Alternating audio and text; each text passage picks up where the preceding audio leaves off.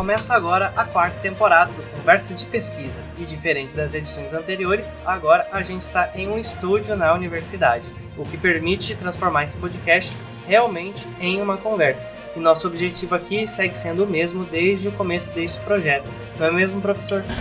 Exatamente. Nosso objetivo é levar informação confiável sobre as primeiras pesquisas produzidas e desenvolvidas pelo primeiro programa de mestrado em Mato Grosso em Comunicação e Poder. Ou seja, é divulgação científica na veia, Rogério. É isso mesmo. E para apresentar para você que está nos ouvindo, eu sou o Rogério Júnior, estudante de jornalismo aqui pela Universidade Federal de Mato Grosso. E ao meu lado, professor também do curso, Luan Chagas. Tudo bom, professor? Tudo bem, Rogério. Bom, e agora a gente vai entender melhor o fenômeno do jornalismo declaratório aqui na imprensa de Cuiabá, com alguém que pesquisou a fundo este assunto, que é Márcio Camilo. Tudo bem, Márcio? Tudo bem, tudo bem, professor, tudo bem. É, Rogério, e uma satisfação estar tá aqui, muito feliz de estar aqui, muito legal. Bom, Márcio, pode começar explicando pra gente o que você percebeu do jornalismo declaratório aqui em Cuiabá e há alguma perspectiva positiva no caminho? Jornalismo declaratório, na verdade, é, é uma percepção, né, um negocinho que, que assim, desde a, enquanto profissional, né? Enquanto profissional, eu sempre tive essa, essa percepção do declaratório, isso sempre me incomodou, né?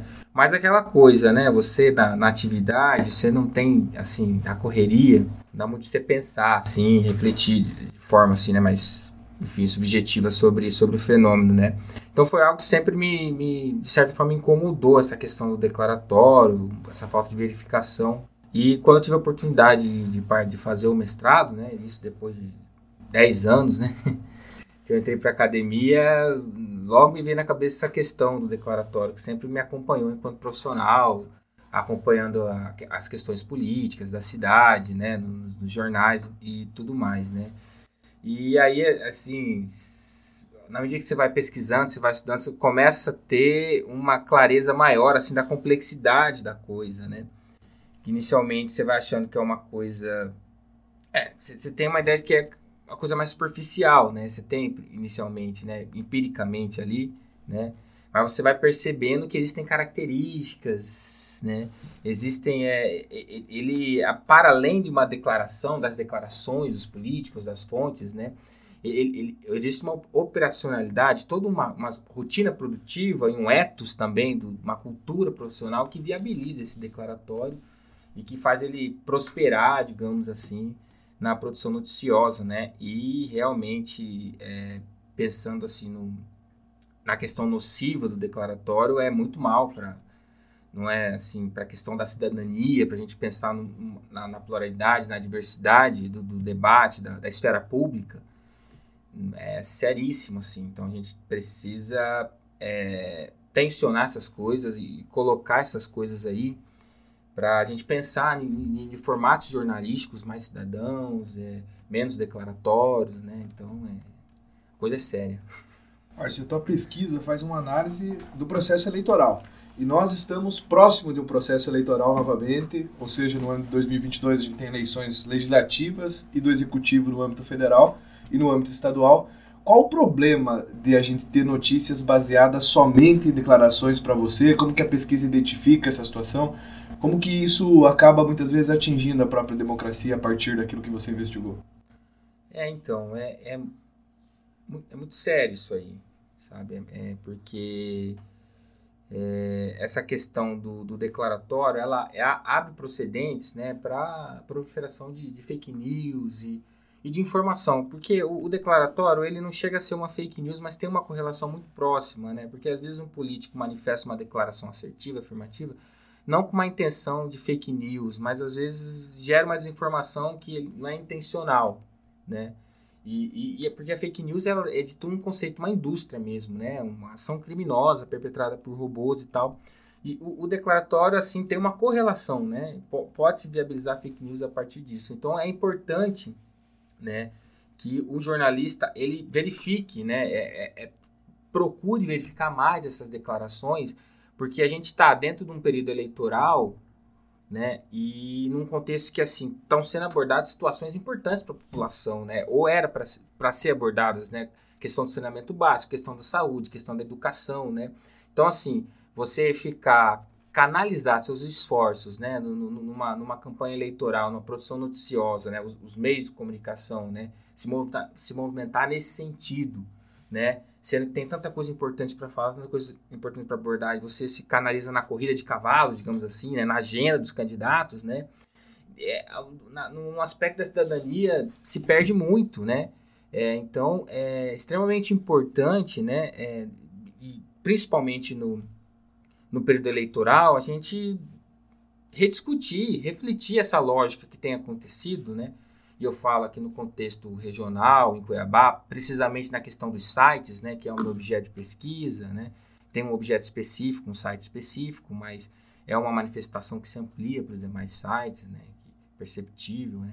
Então, é, é, pensar nesse, nessa, numa cobertura de fato mais plural, mais diversificada e com verificação, né? Então, é, é preciso re rediscutir as coisas nesse sentido, sabe? Uhum. E Márcio, agora em relação aos impactos nocivos que essas declarações fora de contexto, ou mesmo declarações puras e simples soltadas ali no título, que tipo de impacto nocivo isso gera na sociedade? Ah, com certeza. É, se a gente pensar, eu até cito na minha dissertação, o presidente Bolsonaro deu várias declarações graves aí a respeito do, da pandemia, né, uma das primeiras e que grandes veículos repercutiram, simplesmente repercutiram, não botaram nem contraponto, né, nessa declaração foi que o, o, o Covid era a prova de balas da lotérica, não sei se vocês lembram, que, ah, não, que absurdo que ele editou um, um decreto lá para funcionamento das lotéricas durante a pandemia. Foi um absurdo, o vírus não passa lá no, no vidro, né, do, do, do, do, atendente e tal, é a prova de base. E assim, é, jornais como o Globo, né, como, é, grandes veículos da, da, imprensa hegemônica repertiram isso aí e não, não, apresentaram nem fontes especializadas. Então, tudo bem, se você vai talvez repertir uma declaração dessa, mas você tem que é, desmentir ela ou contradizer ela durante ali o, o, né, porque de fato o que um presidente fala é notícia, vira notícia, né? Também assim, é difícil você deixar de noticiar uma declaração de uma figura como essa né? Mas, é, é, mas aí tem que trazer os contextos. E recentemente a imprensa ainda continua fazendo isso, assim. Isso que é o mais triste, assim. Tem um professor de comunicação que está fazendo uma pesquisa agora sobre os títulos, né? Os títulos sem contraditório, os títulos sem, sem, sem desmentir as declarações e tal. É complicadíssimo. Isso faz, faz um mal danado. Faz um monte de gente não usar máscara, faz um monte de gente não tomar vacina, faz um monte de gente não se cuidar, né? A gente tem 700 mil mortes e o Bolsonaro, por exemplo, Bolsonaro tem a digital dele nesse, na morte dessas pessoas, com certeza, por, tá, por ter disseminado desinformação e fake news. Márcio, a gente sabe que o jornalismo no dia a dia ele agrega várias, vários tipos de fontes, né? várias fontes, várias vozes que estão presentes, desde o político até o cidadão que está caminhando na rua, muitas vezes é abordado para se tornar uma fonte. Onde se incide mais o jornalismo declaratório a partir da tua pesquisa ou da tua visão mesmo como profissional, porque você tem 11 anos como profissional nos sites aqui de Cuiabá.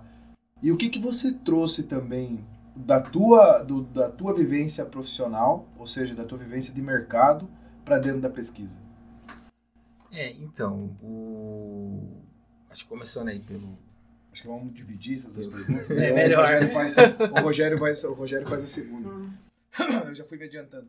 Mas a partir da tua pesquisa, como que você consegue identificar a incidência do jornalismo declaratório a partir das fontes, porque, obviamente, a gente tem no dia a dia do jornalismo várias possibilidades de escuta, né? Pode escutar desde o político, o especialista, até o cidadão comum que está passando, sei lá, na rua, ou que está é, tá experienciando a sociedade a partir de outras questões, né? É, o, na verdade, sim, né? O declaratório, a gente às vezes tende a, a puxar muito declaratório pelas fontes oficiais, né? que é a fonte oficial, político e tal, que disse mais assim, o declaratório se manifesta em diferentes categorias de fontes, né? Popular, né? e, é, de especialista, né? E a questão às vezes não é só é, a gente pensar na verificação declaratória só porque a pessoa está mentindo, mas tal, assim, mesmo que ela esteja falando a verdade, é interessante o jornalista no ideal, assim, de, de né, declaratório, trazer é, novas informações, mesmo se o cara fala a verdade, não se basear só na declaração dele, né? mas enriquecer o texto, né? É, trazer novos contrapontos, é, trazer outras fontes documentais é, para confirmar até, até aquela declaração que, que a pessoa está falando. Né? Então, assim, não se manifesta só em, em fontes oficiais, né? Diferentes fontes, mas, por exemplo, no meu objeto de pesquisa, na pesquisa, eu investigo o jornalismo declaratório a partir da produção noticiosa de, da, da editoria de política, envolvendo principalmente é, os candidatos e os políticos, né? Então tem muita incidência nesse sentido de, de fontes oficiais, né? Nessa produção noticiosa, mas mesmo assim, é, por, por mais que, que seja uma, uma um período propício a isso, ouvir os candidatos, né? Isso não exclui o jornalista de, de correr atrás de fontes populares para contrapor as falas dos candidatos, né? Para aquela fonte popular dizer como é que está o bairro dela, afinal de contas, entendeu? É para ela contribuir no, no processo de, de, de, construção da notícia também, de, dela ser uma fonte primária da notícia, né? E não só as fontes é, oficiais dominar, né? E, e muitas vezes instrumentalizar uh, o noticiário. É, então é extremamente importante que as, as fontes populares participem, o, o jornalista inclua né, é, é, essas vozes no, no, no, no processo noticioso para justamente dar essa, essa, essa pegada cidadã, né, esse, esse processo mais diversificado mesmo, né, e pensar nesse jornalismo mais amplo, né, e assim, é, tem toda uma questão de rotinas produtivas também que, que complica muito, assim, né? Rotinas aceleradas que impede o jornalista fazer um texto mais elaborado, mas mesmo assim ele tem que oferecer algum tipo de, de resistência também a esses status quo, né? Não pode entregar, principalmente a galera que está entrando agora aí, o pessoal que vai ouvir esse, esse podcast aí, né, a turma, pô, vocês vão se formar, não, não se entrega fácil não, entendeu? Tipo, não vai fazendo matéria só baseada em declaração, força, né? Tipo, é, bom, a gente tem que pagar as contas, mas é, mas a nova geração, né, tem que tem que encampar lutas aí, tem que também oferecer resistência, tem que tem que tem que chegar no editor. Eu já fiz isso, cheguei no editor, falei: "Não, peraí, vamos ouvir mais gente aqui, vamos apurar melhor isso aqui, não vamos soltar isso aqui não", entendeu? Tem que tem que é, ter esse processo mais dialógico, mais dialético com o editor, né? Faz parte inclusive você ter esses embates com enfim. É isso. Márcio, e no, no começo você mencionou também como tudo que uma autoridade pública, como um presidente da república, por exemplo, diz vira notícia. Eu vi, acompanhando algumas discussões em algumas academias, até mesmo pelo Twitter, alguns professores e até jornalistas comentando a respeito de que nem tudo que um presidente fala pode virar notícia. Você uhum. acredita que as discussões agora se encaminham para esse rumo, para pensar a partir de agora que tudo que um presidente fala não precisa necessariamente virar notícia? Você concorda com isso? É, mais ou menos, não sei. Difícil, difícil. Pensando no ponto jornalístico, é muito.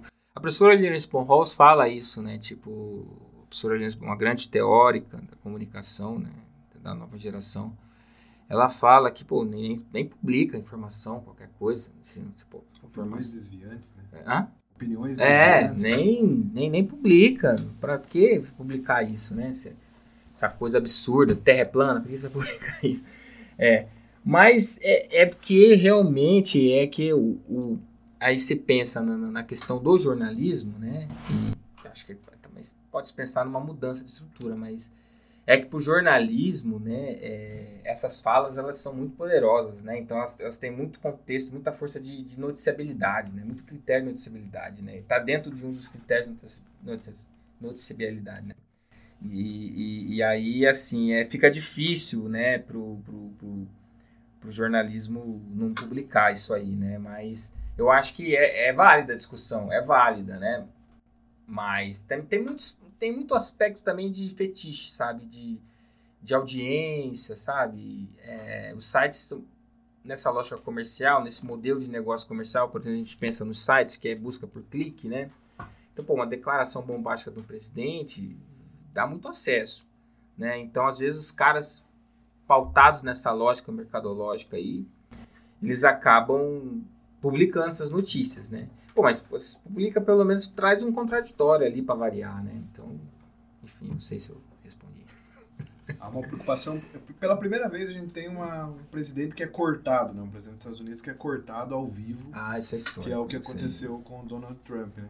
Mas ainda assim, às vezes, o, uh, talvez a não publicação, mas o contexto, né? Aquilo que você ah, colocou anteriormente, que é a importância desse contraditório, de você explicar e colocar as situações. É, porque, às vezes assim, é, o cara não, é, não chega a falar uma coisa tão absurda, sabe? E aí, para você, inclusive, rebater isso aí, mostrar para a sociedade, olha, não é isso não.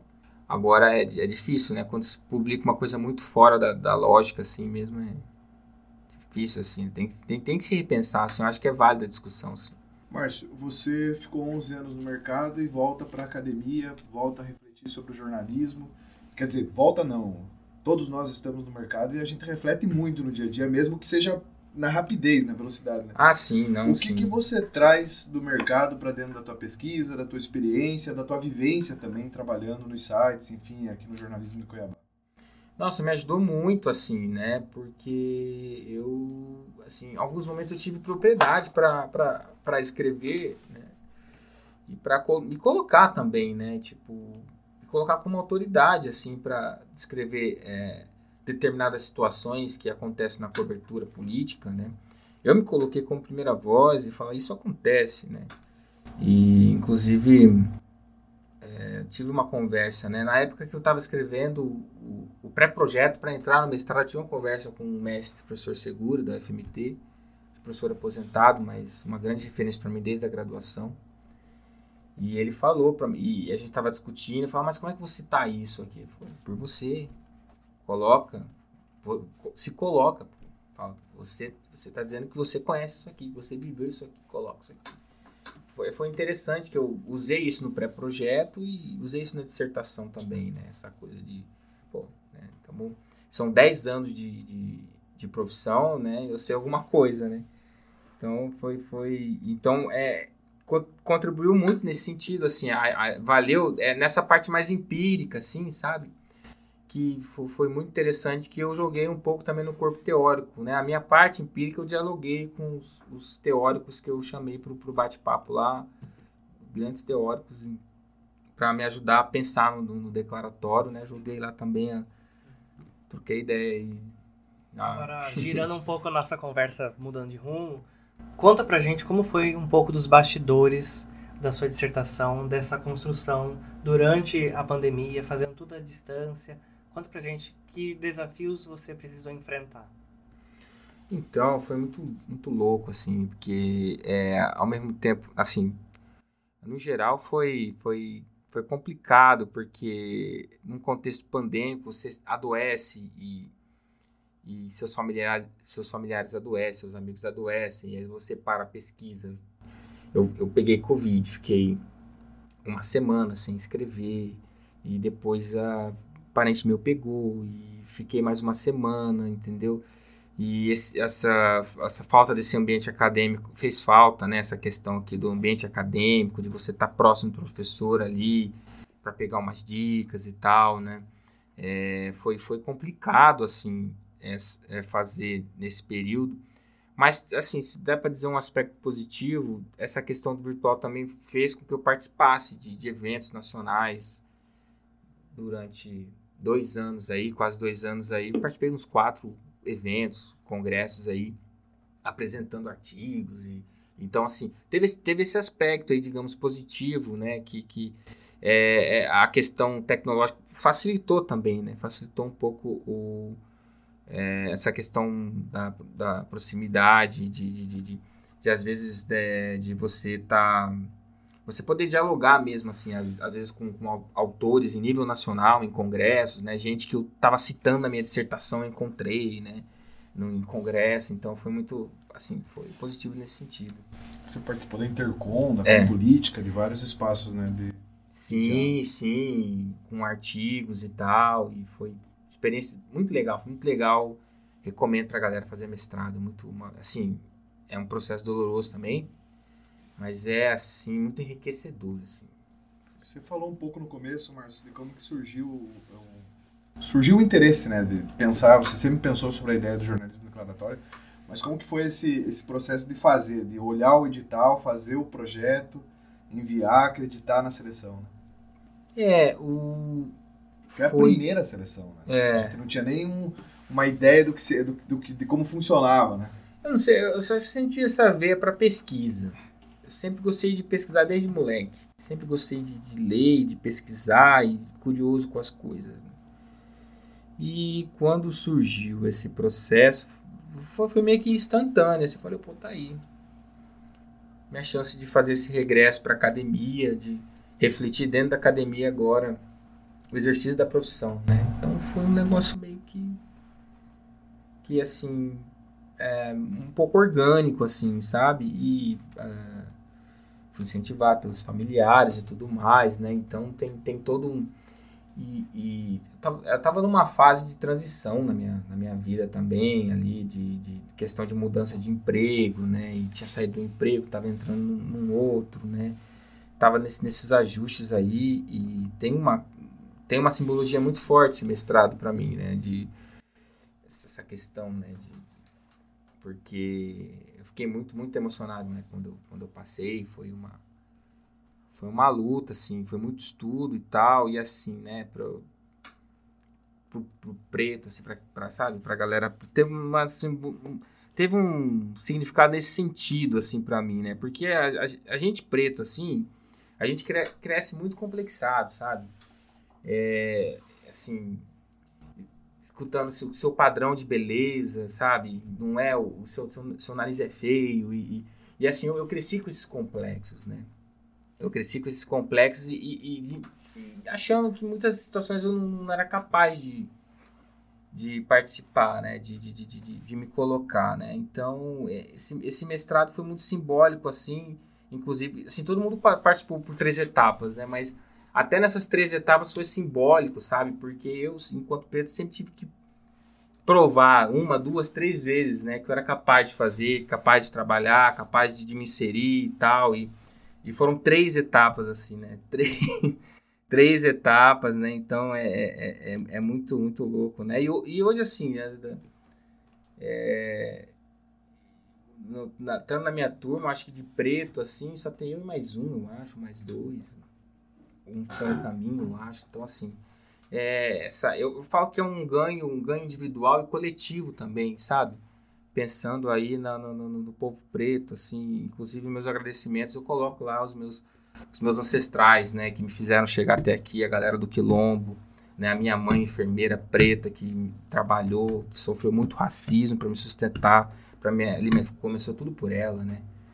Então é, é, muito muito simbólico, foi muito importante para mim esse esse passar nesse mestrado. Agora indo para o nosso encerramento, Márcio, o que você enxerga nos próximos anos em relação ao jornalismo aqui em Cuiabá, nesse âmbito declaratório que você investigou? Você vê com bons olhos os próximos anos? O que, que você vê? A imprensa aqui está mais madura, está preparada para as eleições desse ano? Tá nada tá, a situação tá feia. Tá feia. É. tá, tá, não. É muito complicado. A gente precisa sentar e discutir seriamente o jornalismo, a produção, assim. Eu acho que a academia tem que encampar isso aí, sabe? Tem que. Não sei como é que vai se fazer isso, não, mas. Tá, o negócio tá, tá muito vicioso, assim, tá muito feio, tá. É, muita fonte oficial, muita declaração oficial, não, sabe? Falta cidadania, falta participação popular, né? É um, um, uma produção assim, e vai ser uma produção porque não, não houve, não houve debate anterior. Vai ser uma essas próximas eleições vai ser uma produção calcada na, na, na agenda dos candidatos, na corrida de cavalos, entendeu?